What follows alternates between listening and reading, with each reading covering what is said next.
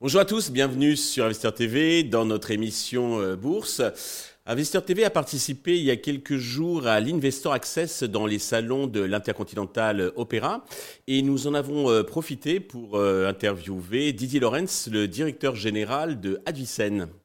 Didier Lorenz, bonjour. Bonjour. Eh bien, commençons, si bien, par la présentation d'Advicen pour ceux qui ne connaissent pas ou connaissent peu votre société. Oui, Advicen, c'est une société pharmaceutique et j'insiste sur le fait pharmaceutique euh, une des rares petites pharmaceutiques cotées à Paris, euh, qui exploite aujourd'hui euh, trois produits sur le marché européen.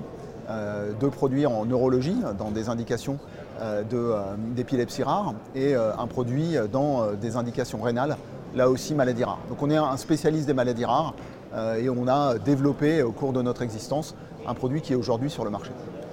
Alors pouvez-vous insister sur vos spécificités, vos atouts qui vous démarquent, euh, distinguent des autres acteurs? Bah, Je pense que je viens de, résumer de façon très... Euh, je pense que ce qui nous sépare et ce qui nous démarque, c'est qu'on euh, on a dépassé le stade du développement et on est maintenant dans la phase de commercialisation.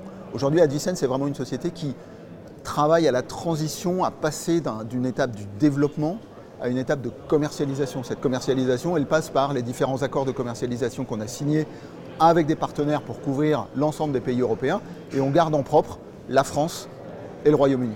D'accord. Vous venez de publier il y a quelques jours euh, donc, vos résultats. Dans les grandes lignes, qu'est-ce qu'il faut retenir de cette euh, publication? Je pense que ce qu'il faut retenir principalement, c'est la croissance du chiffre d'affaires. Plus 40% sur notre principal produit qui s'appelle Sibnayal, 70% euh, au second semestre, plus 110% en volume. Je pense que c'est ça le, point le plus important. Le deuxième élément important, c'est la forte maîtrise de nos dépenses.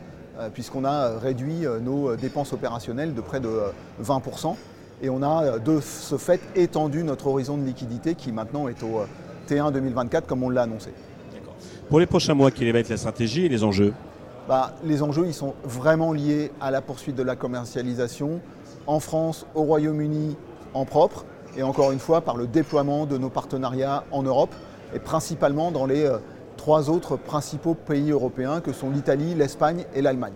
Donc on devrait, euh, on devrait avoir une poursuite du news flow sur, euh, sur la croissance. Et puis en contrepartie de ça, on devrait avoir des nouvelles sur euh, la fin d'un essai clinique qui concerne là encore notre principal produit avec des données de très long terme sur le suivi des patients. Très bien. Pour conclure, avez-vous un petit message pour tous les investisseurs, les actionnaires qui nous regardent? Je pense que, encore une fois, Advicen a un très beau potentiel Très beau potentiel en matière de croissance de chiffre d'affaires. Euh, on a une valorisation qui aujourd'hui est relativement limitée. Encore une fois, je pense que c'est une des rares histoires de la place de Paris à être une vraie pharmaceutique de spécialité et qui a les moyens de se déployer. Merci pour toutes ces précisions. Nous suivrons attentivement l'évolution de l'Avicenne sur les prochains mois. Merci beaucoup.